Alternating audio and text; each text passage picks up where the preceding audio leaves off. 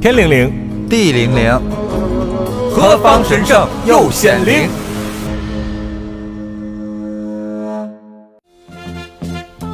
把我们的悲哀送走，送到大街头。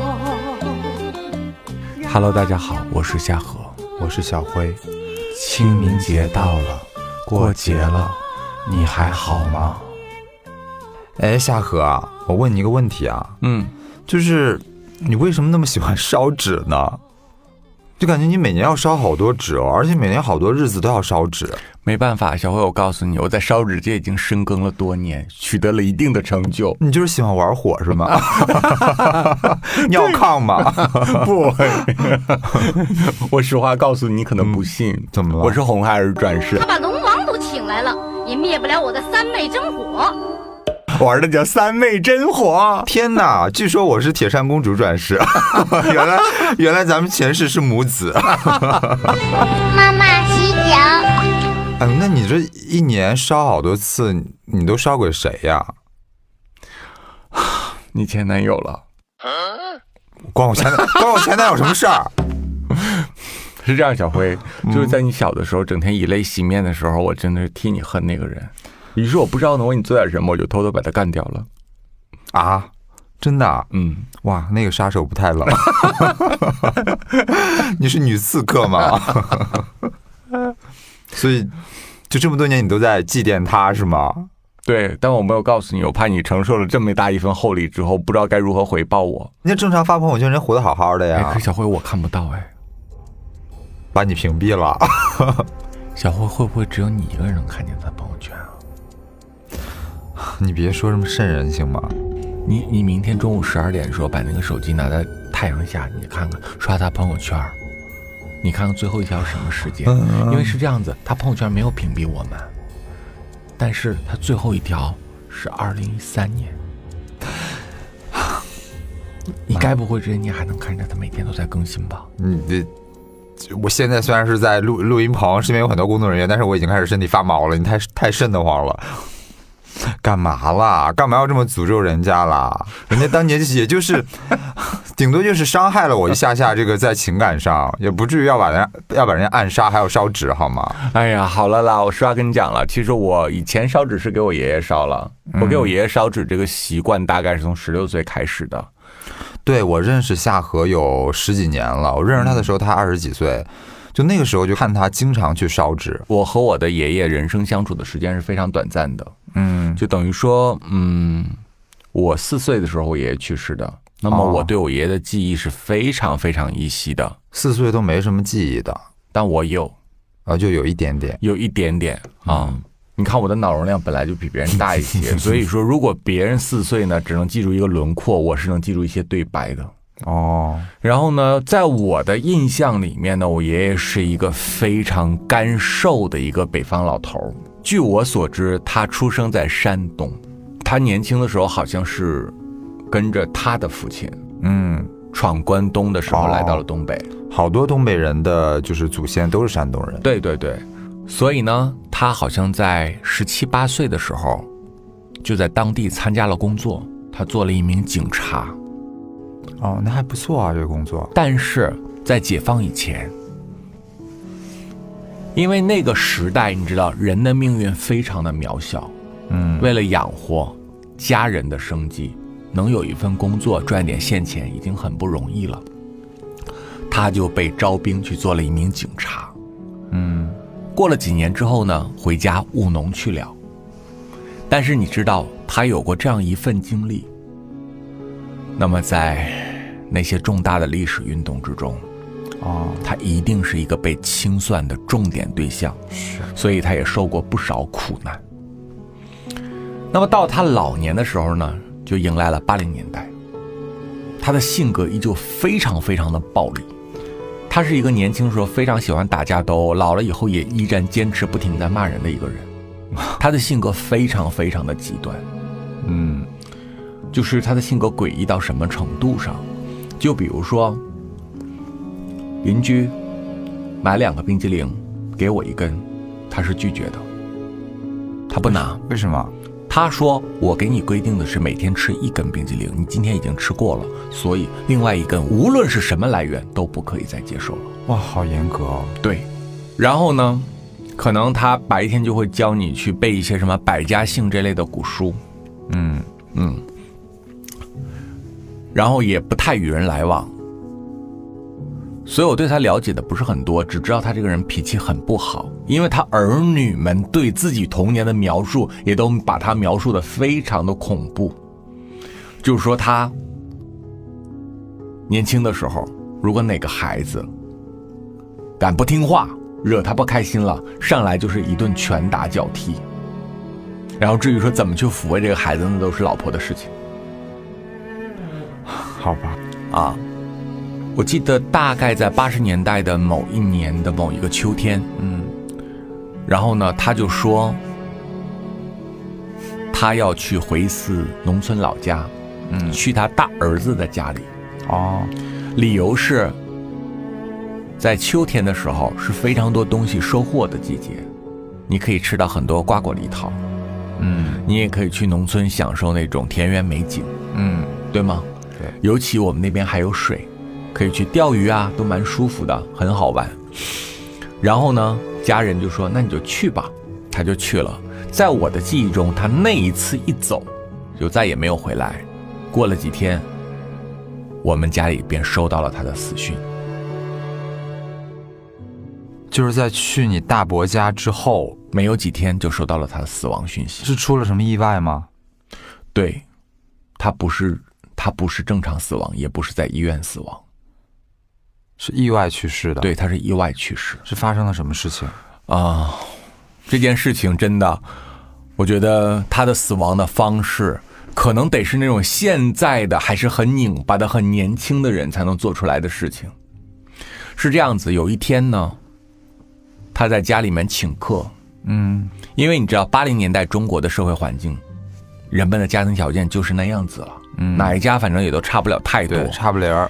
他呢就请客的时候就要摆很多的菜和酒，去请周围的邻居啊、老朋友啊来一起玩、一起喝。这正常啊。然后他不住在他大儿子家吗？嗯，他的大儿媳妇儿就有一点点的不开心了，怎么了？为什么？就觉得说，你看你把这些东西都拿来请客啦，然后心疼了。对你，你你你点了多少菜呀、你把你把这些鸡蛋全部都给用光了，就说了这种话。那于是乎，作为一个这样极端的倔老头儿，就站起来对他儿媳妇儿说：“我没有吃你的，我吃我自己儿子的，你管不着。”然后呢儿媳妇儿呢也比较泼辣，因为你知道农村的儿媳妇儿嗯，就说了一些这个家是我的呀，就说了一些等等之类这种话，就让他感觉在众位老友面前颜面尽失。于是乎，他就发怒了，就跟他儿媳妇儿起了争执。据说那个争执有到一些摔摔打打的程度，但是具体的一幕谁也说不清楚，因为毕竟没有摄像头，对吗？我不知道是他们有发现了砸桌子、砸碗的这件事情，还是他们彼此已经到了动手推搡。总之，这个老头好像就没有占到什么便宜。嗯，于是乎他就心里就憋了一股火，他就觉得说他被他儿媳妇儿给欺负到了，因为他自己要请客，他儿媳妇儿心疼了，来指责他。然后最终发生口角之后，他儿媳妇好像是把他给推倒了，还是怎么样？就总有一，总之就有一些肢体的碰撞。有。于是乎呢，在他跟他儿媳妇发生争执之后，他就回了自己的房间。他回自己房间呢，他就写了个纸条，写给自己其他的儿子：“我告诉你们，今天发生了什么，他与我动手了，嗯，然后我现在要走了。”然后就写到这儿，你们要清楚这件事情。然后他就打开了一瓶那个当时的农药叫敌敌畏，对吗？啊，敌敌畏，然后他就为了这件事情，他就一口闷了一瓶敌敌畏，天哪！就留下这样一个就字。因为这么点事儿就自杀哎了，小辉，你说这是什么事儿啊？就是家里的家长里短儿 啊。那其实严格说，这不就是家长里短吗？，对谁家里还没有过这种争执啊？那这那别说这个了，那人家婆媳关系不好的，隔三差五的吵架，那死得过来吗？对呀。所以你说， 哎，多有个性的一个人。 哎呦，这这老头儿也真够倔的，对，就因为这么一件事情，就结束自己生命。对，他就觉得他大儿媳妇儿怠慢他了。当时你爷爷多大岁让数他很不了？七十一二，七十多岁了，七十一二，他年纪并不算小了，对尤其在八零年代，七十一二也算高手。因为我爸爸是他最小的儿子，他大儿子可能要比我父亲大十几二十岁这样子。嗯，但是，你就想说，七十几岁的人是不是其实应该已经很豁达了？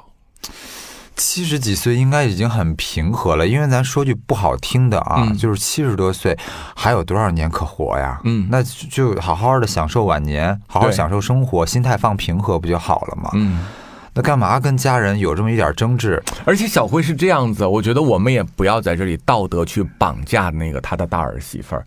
他大儿嗯媳妇儿呢，确实是，我觉得可能有点小家子气啊。嗯，就是老人吃点用点，他还心疼，而且还要讲出来，还要冲出来吵一吵，确实很没有水准。但是我觉得他的也罪不至死了。但是是这样，就是像你大娘嗯这种，其实不是个例，很多农村媳妇儿都是这样的。尤其在昨天的中国，是吗？，对，尤其在以前那个物质并没有很丰富的中国，嗯，可能真的他们这一顿吃掉的、喝掉的，就是家里可以啊一起维持很久的口粮。对，就可能他请这一大顿的客，就是真的让他儿媳妇感觉到有点心疼，是吧？是就觉得说，哎呀，我喝太多酒了，吃太多菜了。就多多唠叨了几句，肯定是。然后你爷又是一个脾气非常硬的人，嗯，嗨，对，所以明白，所以就是，他就觉得说他受了奇耻大辱。所以就是因为这么一个小小的争执，嗯，然后你爷爷就选择了自杀，然后呢，并且给他的其他的子女留下了字条，那整个家岂不就是鸡犬不宁了？是的，所以他的葬礼上，也因为这个字条的曝光，嗯，而掀起了非常大的一个腥风血雨。那肯定啊，嗯，如果是让其他子女都看到这个字条的一话，嗯开始并没有其他子女都看到，一开始可能就只有，比如说某个人女士找到了，嗯那可能给了我父亲，我父亲看完以后就大怒，要找他们去吵架，然后呢，那可能就被我母亲压下来，这个事情就暂时说办完葬礼再说。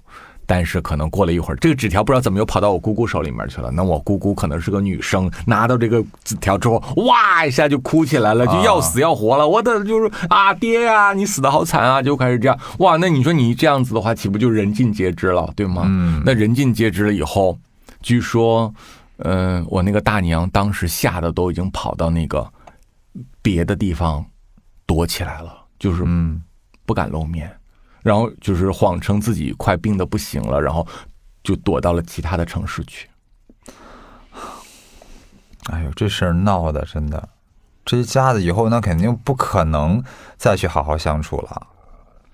对，当然他们现在大部分他的儿女也都去世了，因为我嗯爷爷所有的儿女今天已经没有人活着了啊。啊，对他也都去世了，他们就终于在那一方土地上再去争执，到底当年的孰是孰非、孰对孰错，再去 battle 只能说，你说这个老头儿，因为这件事情用这样的方式来结束生命， 是不是个狠人儿？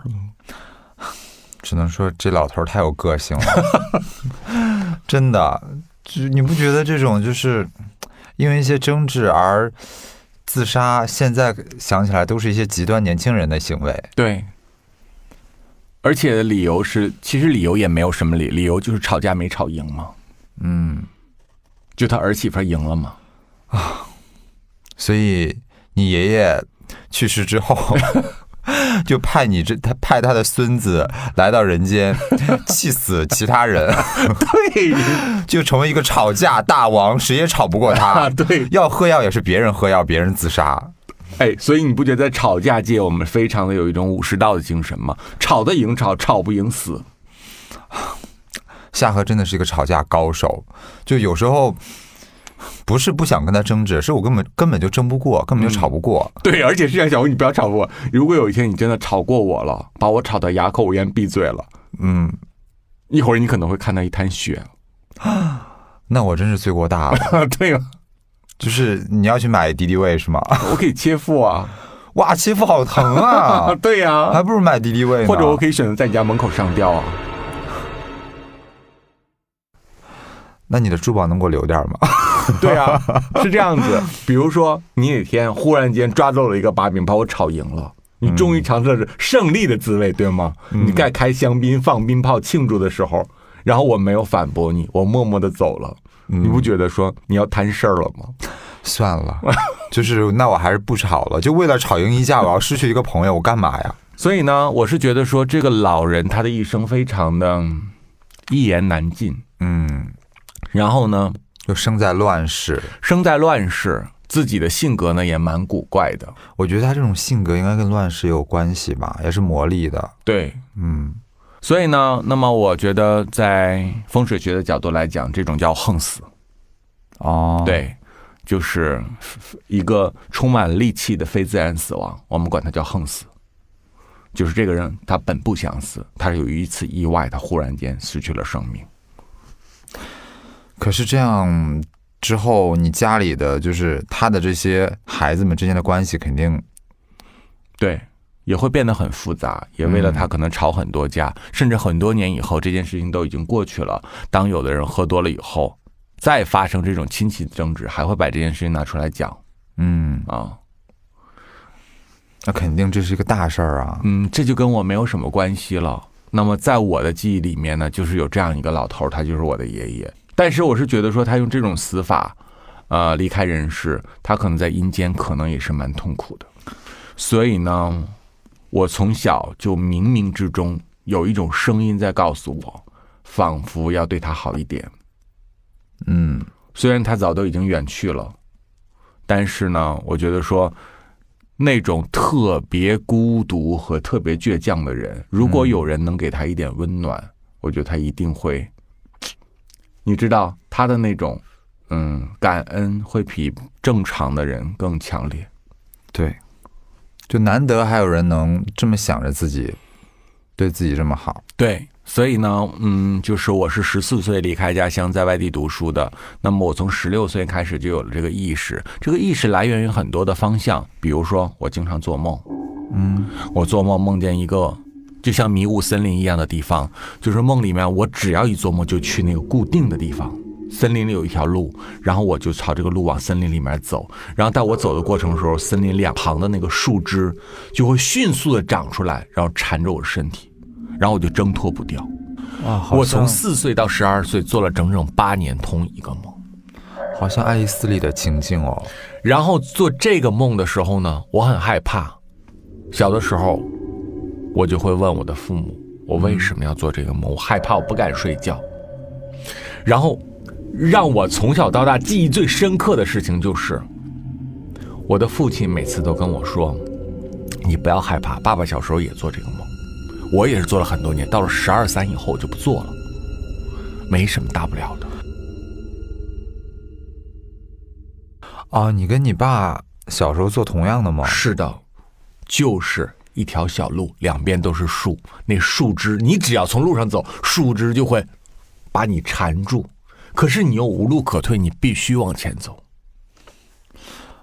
哦，一起做同样的梦，这个还挺神妙的。对，我记得很清楚。有一天我又做这个梦了，我忘了当时我几岁，于是我就敲我父母的房门。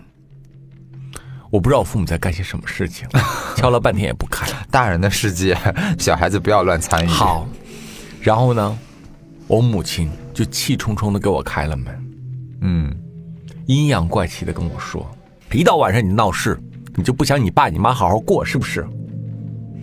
然后衣衫褴褛的， 然后你说， 对， 你终于看透了我的心思。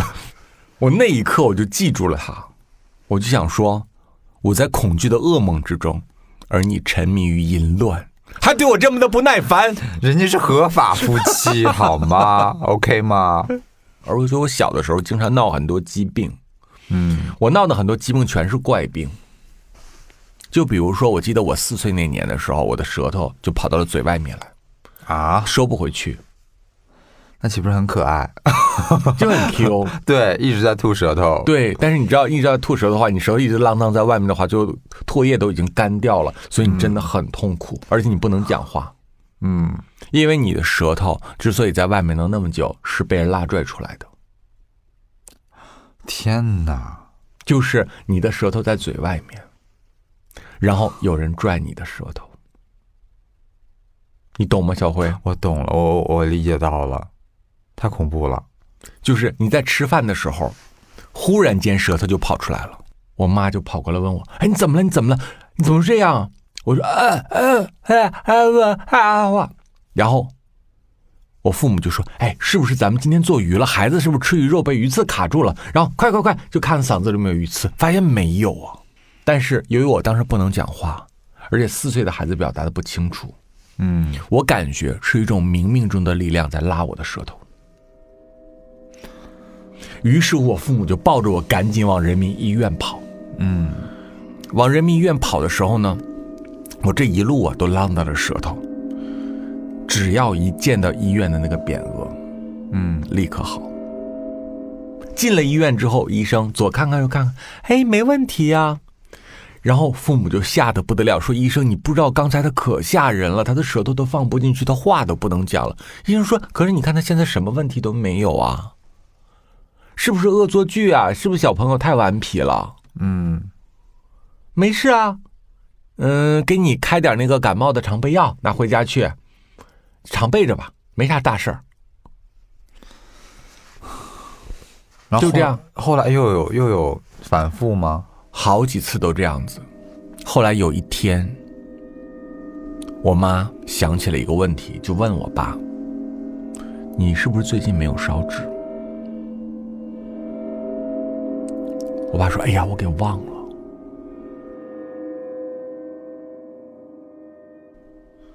说你赶紧给你的家里的亲人把纸烧了，烧完了以后，好像这件事情就不存在了。所以从那个时候就给你心里埋下了一个种子。第二点是我从小到大就看很多很多的香港电影，嗯，比如说林正英的哦，林正英的，啊，嗯然后呢，香港的很多神怪片、鬼片嗯那些东西，沁入了你幼小的心灵里面，让你相信这个世界好像真的是有因果轮回的。所以你对一个离你比较近的逝去的亲人，你就想说，我得给他一点什么，嗯，那能为他做什么呢？然后烧纸，就是在清明节或者是七月十五的时候，一年其实也无非就这两次。也就是你早年的时候，从十六岁开始就开始给你爷爷烧纸了。对，因为十六岁的时候，我的香港电影的累积量已经到达了一定的程度。我不知道为什么，就是每次林正英做的那些事情，嗯我一点都不怀疑它的真实性。我觉得说它只不过是被电影这种形式给呈现出来了。我现在也这么认为，嗯，而且我看到林正英，我就觉得他特别亲切。哇，那你跟很多观众的那个感受可能不一样，很多人可能看到林正英会害怕。为什么？啊因为林正英不都是扮演一个道长吗？嗯，那你为什么会害怕呢？他是道长是捉鬼的，是捉鬼的，但是你一看到他可能会想到那个氛围嘛，嗯就那个恐怖片的氛围。哦，嗯我不觉得，我从小到大看到林正英，我就非常的亲切，而且我看到林正英的时候，我经常暂停。欣赏他的容颜。 好了，哦，我原来知道他是你的菜哦，怪不得你那么亲切。好了，林正大哥已经在九十年代都去世了。哦 Sorry，Sorry，Sorry，不要开人家玩笑了。，对你小心他晚上回来找你哦，林志颖大哥，对不起啊，我们就是节目效果啊。因为我不想这个镜头就会变成像武打片一样一带而过。我总是相信这样的设计不是平白的捏造，然后累积到了一定程度的时候，我就觉得说，我本能的会想去做一件事情，就是烧纸。没有人逼我这么做，也没有任何什么，因为我家长有的时候都不烧纸了。嗯，就是你自发的想去做这件事儿，就是我相信我上面的那些长辈、长辈，嗯姑姑、大伯，然后包括我的爸爸，可能有的时候他自己都会忘了这件事情，嗯，因为实践年头太多了嘛。嗯，然后，但是我不知道为什么就把这件事情想起来了，就一直坚持做，从十六岁到现在为止，风雨不改二十几年。对，而且当时的时候，我记得十几年前跟夏荷认识的时候，他就给我讲这些。当然，因为我当时还在上大学，嗯年纪也嗯没有那么成熟，也之前没有接触过这些，所以他跟我聊的时候，我也一知半解。一知半解，但是就觉得总觉得他说的好像也有也有道理。是的，常晓辉同学为了模仿我，又开始东施效颦。他看我烧纸，他也烧纸。结果 他他烧纸的时候，他爷爷 活得好好的。没有 啦。我爷爷活得好好的，我就直接直接给他现金就好了，干嘛要给他烧纸 啊？没有，当时我爷爷是刚去世，啊嗯刚去世的那个清明节，嗯，所以大家可见，就是 夏夏荷真的是全方位的影响我，各种各种方面的影响我。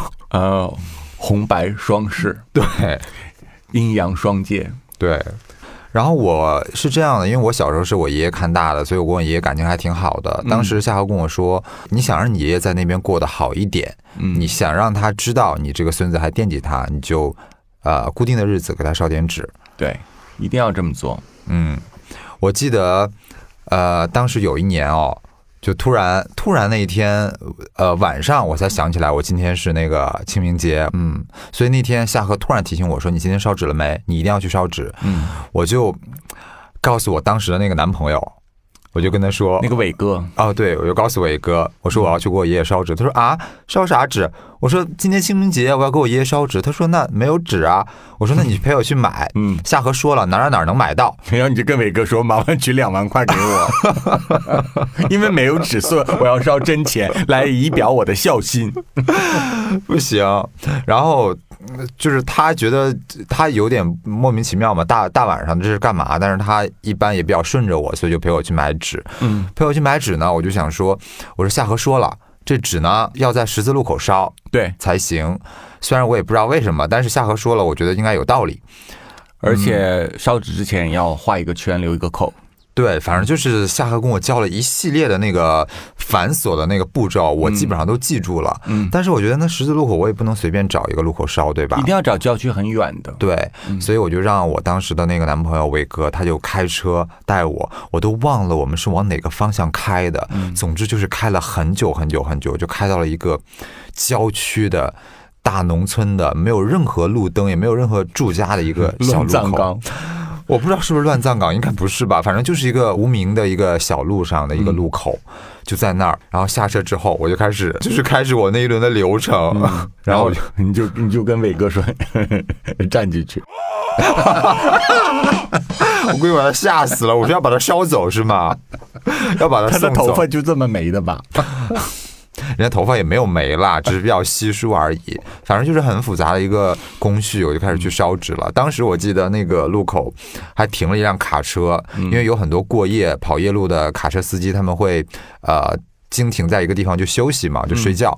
我估计那车司机都吓死了，就是睡着好好的，突然车头前面来了两个人，开始 开始画圈儿、烧纸，而且还是清明节。我估计他吓死了。我就想说，我们走了之后，他是不是就睡不着了？你为什么不在火火丛中跳一支舞呢？ 我的舞技也没有那么好 了，你也不想献丑好吗？但是我们每次都比较呃注意啦，就是我们每次烧完纸之后，我们都会等到最后一颗小火星灭掉之后才会离开。对，就我们都会去那种很远很远的郊区，就是都在那种。如果市区有那种正常的公路，我们就都不会在那里烧，因为我们很对注意环保。然后去一些郊区很农村的地方，然后找的那种，比如土路啊，找一个十字路口，然后我们在那里去完成这件事情。对，是这样子，我觉得，嗯，我特别理解很多人，嗯，嗯，他们是不信的，但是不信没有问题，因为，嗯，有一些东西你相信它真的需要年纪，可是你十六就信了，对，你真的是无师自通。十六岁的小孩正常懂什么呀？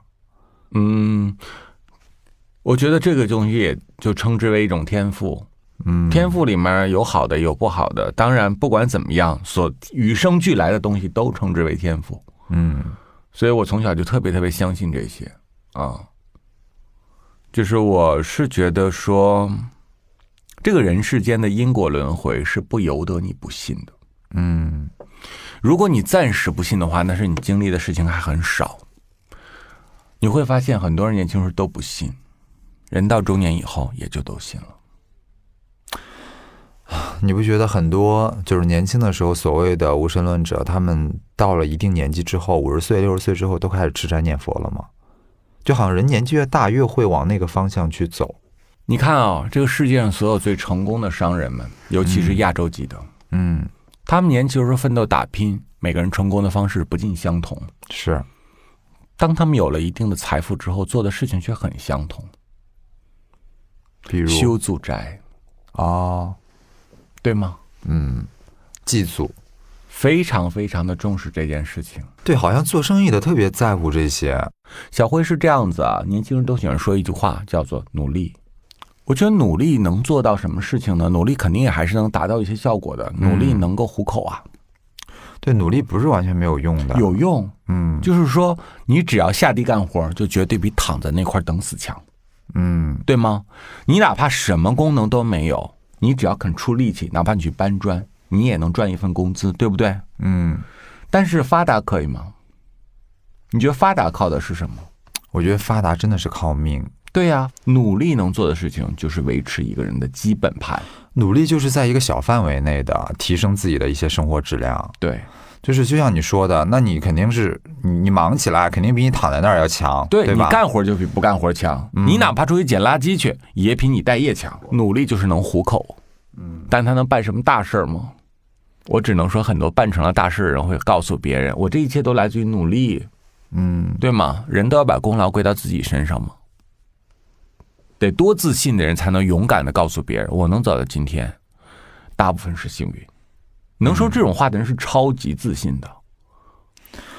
我觉得人活着啊还是要努力，就在自己的那个命运方向里面去努力。但是我们不要太去奢求说，我努力可以改变命运。嗯，小辉，我想问你啊，嗯，你在你的同学里是最努力的吗？肯定不是啊！我上学多能玩啊，天对天呀跟你出去喝酒，好吗？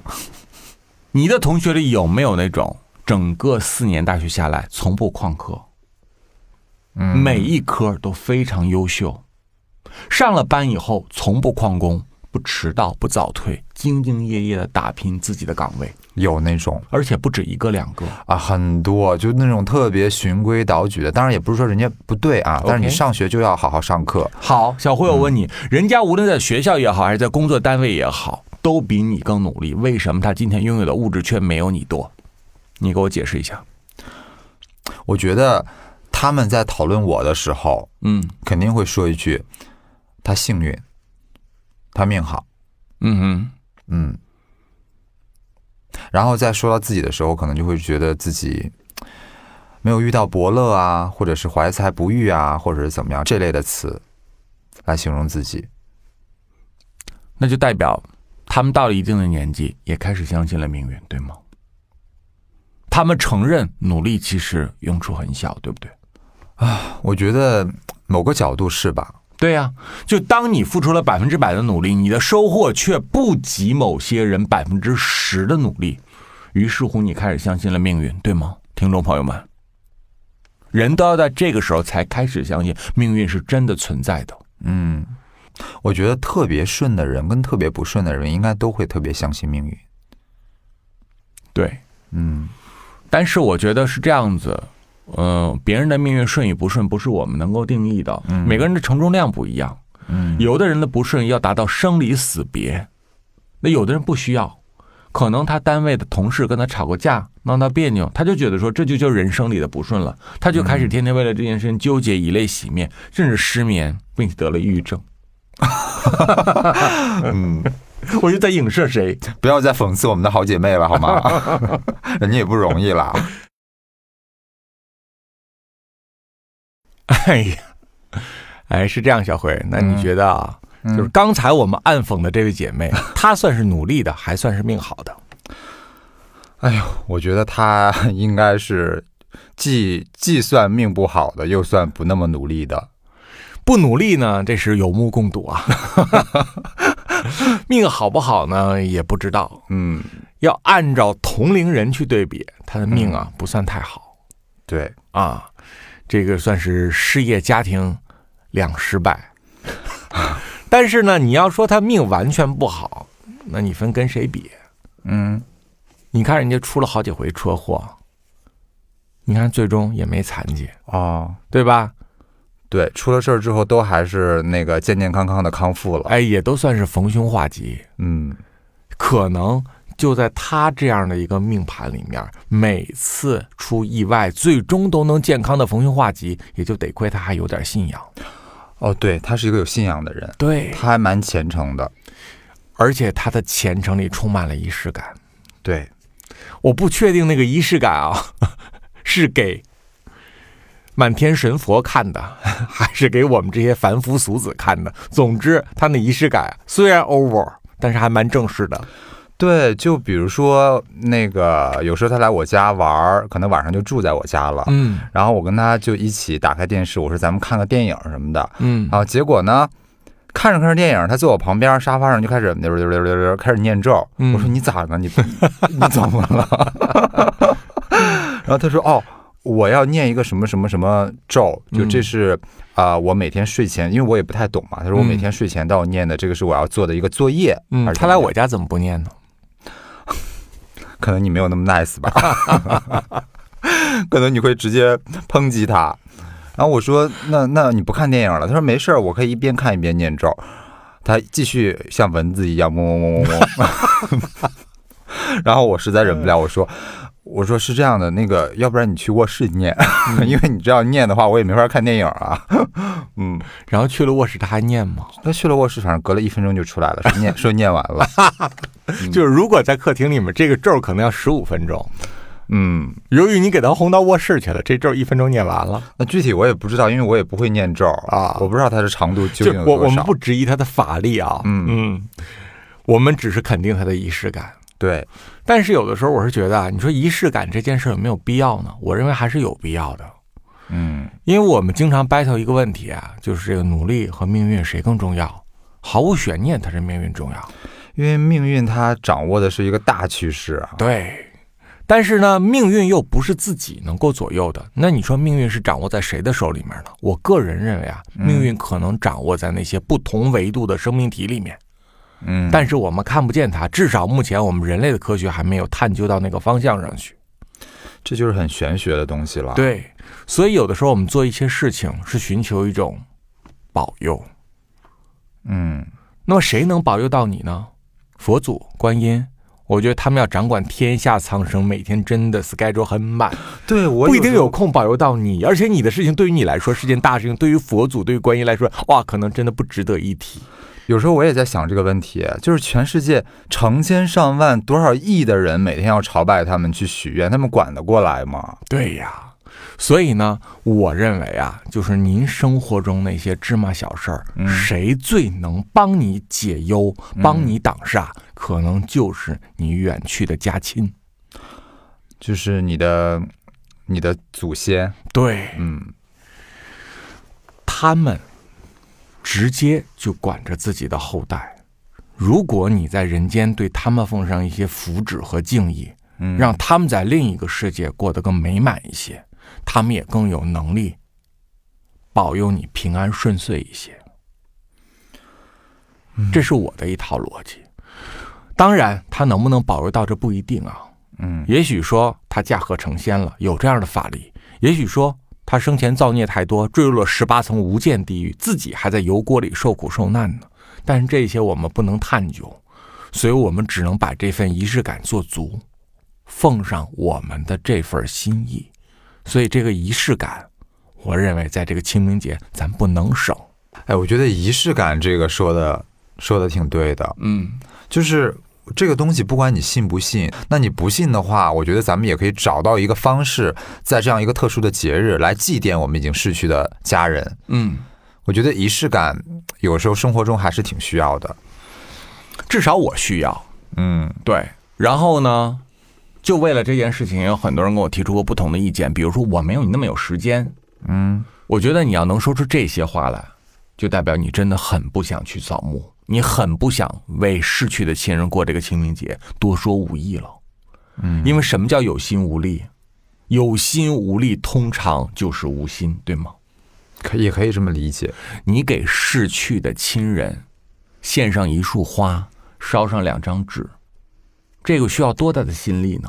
你像我就是这样，所以有时候我会觉得，我没有下河研究那么透彻，但我总觉得说是不是，嗯，我的祖先，比如说我的爷爷，他在冥冥之中可能保佑着我，嗯所以我愿意把他们的这样一个节日放在心上，就是到这样一个特殊的日子，我们去祭奠一下他。对，呃，尤其是我的父亲去世之后，我觉得我在这方面就会变得更加的严重。嗯，就这个仪式感已经超过了我对春节的重视。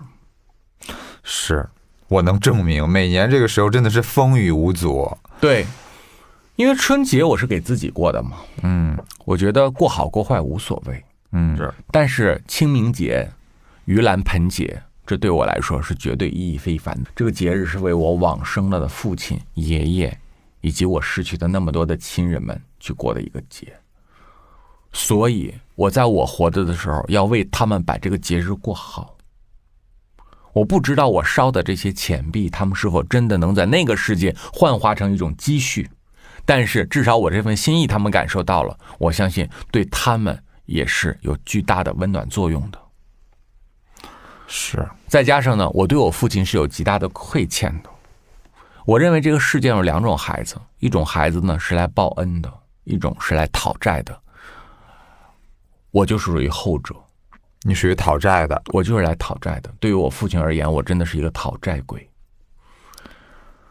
然后你知道，我从小到大就花了我父亲非常多的钱，嗯，然后呢，又让我父亲每件事情都不能顺心顺意，做了一堆离经叛道，他也搞不懂的事情，但是他又拿你没辙，最终还得给你钱。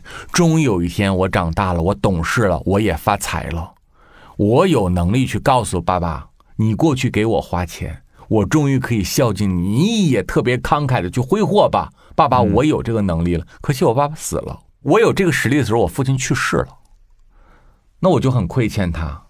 就老天爷也没有给你这个机会。对，就是人家包容了你那么多年，嗯对吗？把你带到这个世界，并且用富养的方式把你培养，最终你也确实变成了一个有点能力的人。然后你想说好了，这回调过来了哈，我宠爸爸，结果爸爸忽然间去世了，嗯，那也没有办法呀，那怎么办呢？我就能给他的最大的礼物，就变成了一场葬礼。嗯，这个葬礼之后，每年每逢跟他有关的节日，我都要大办特办，嗯，都到提到这一年最重要的事情来。我每年那个清明节或者是盂兰盆节的机票，都是在春节左右就订好的，就是我会在春节的时候就把这一年里面那几天的日子全部再画出来，然后机票、往返酒店全部订好。为什么我这么做的目的是，我未来要接什么样的工作，我都会告诉这几天必须是要空出来的，因为这几天我要回家给我父亲去扫墓。哎，我听你这么说完之后，我觉得好像我爷爷跟你父亲有一点像的地方是，嗯我爷爷好像在世的时候也没有享受到，就是他的子女后代给他带来的什么可以享受的东西。嗯哼，嗯，因为我爷爷他是一个。他活着的时候是一个非常非常非常廉洁的一个人，他有他有一点一官半职，嗯但是他是一个非常廉洁的，从来也不做什么乱七八糟这种东西的，家单位的车他都不去使用的这种，每天骑自行车上班的这种人，嗯我经常会会觉得我跟我爷爷特别像，形容一下你就知道了，他就是那种每天在家里面。种花、养鱼、写个毛笔字啊，看个书啊，扎个风筝啊，这种在院子里种个竹子，啊种个松柏，你也是程蝶衣，倒也没有到程蝶衣了，嗯就是他是那种非常小资的生活，而且他不喜欢出去，呃，社交，嗯他喜欢在自己的小世界里面，嗯而且喜欢把家里每一处角落都打扮的特别干净。他的卧室里面有非常非常多的书，嗯嗯每天去看。所以我觉得我叔叔跟我爸爸跟他一点都不像，但嗯是我有一些地方是跟我爷爷有相似之处的，所以我小时候跟我爷爷感情特别好，嗯我爷爷有很多事情也会告诉我，也会就讲是给你我继听。承了你继承了爷爷内秀的那一部分，对，因为我叔叔跟我爸爸都是粗犷型的，你让他们能翻一本书那都是不太可能的。你让他把目录看完都难。对，而且你想那个年代，我爷爷每天就那个煮一杯咖啡来喝，我不知道他是不是真的爱喝，反正他每天就在 喝。嗯，还是说就是你在的时候他喝完，你走的时候他抠嗓 子，哇哇，好又苦、吐啊，出来说 对：“哇，当着我孙子的面要办办优雅，好累哦。”好累呀、我就是每天就是说，为了给他们做一个造型，我真的是 喝对黄连一般的，喝的好辛苦。反正他就是这样一个非常讲究精致生活的人，而且他真的很疼很疼我。嗯，我记得从小到大，我我爷爷对我来说真的是有求必应。嗯我爷爷给我买的玩具要比我爸爸给我买的玩具多很多。嗯哼我爷爷那个时候出差，只要出差回来，一定会给我带东西。 嗯而且从小到大，我记忆里面，我爷爷从来没有打过我一下。嗯我记得特别深，就是有一次过年的时候，我闹闹得特别凶，特别厉害，我爷爷就是气到把手抬起来，刚要打下来之后，他就停在空中了。嗯，那是我印象特别深的，你按了暂停是吗？对我让一切静止了。对，所以，我有一方面是受夏荷的影响，有一方面确实是我跟我爷爷当年的感情挺深的。嗯，现在呢也没有人要求我这么做，但是我每年到了这样一个节日，还是想说我要纪念一下我爷爷。我觉得是这样子啊。嗯人会做什么，不会做什么，这也是注定的一部分。嗯。我会本能的告诉自己，这是我的使命，我必须这么做，不然我就很不舒服。那么还有绝大多数的人是什么？他一定要在人生的某一个阶段成熟了，受到了一些事情的启迪之后，他才开始选择相信，他才开始选择珍惜。就是心智成长一些之后，，对，那么我希望咱们这个小小的节目，可以让很多原本没有意识的人，从这里开始学会这份珍惜。无论你能不能回到亲人的墓前，我觉得至少都应该在清明节的这个日子里面，给他们留一抹净土。记住，这个节日是留给你去追忆他们的，而不仅仅是留给你放假玩耍的，对吗？对。好了，让我们捡起丹姐的话，再见。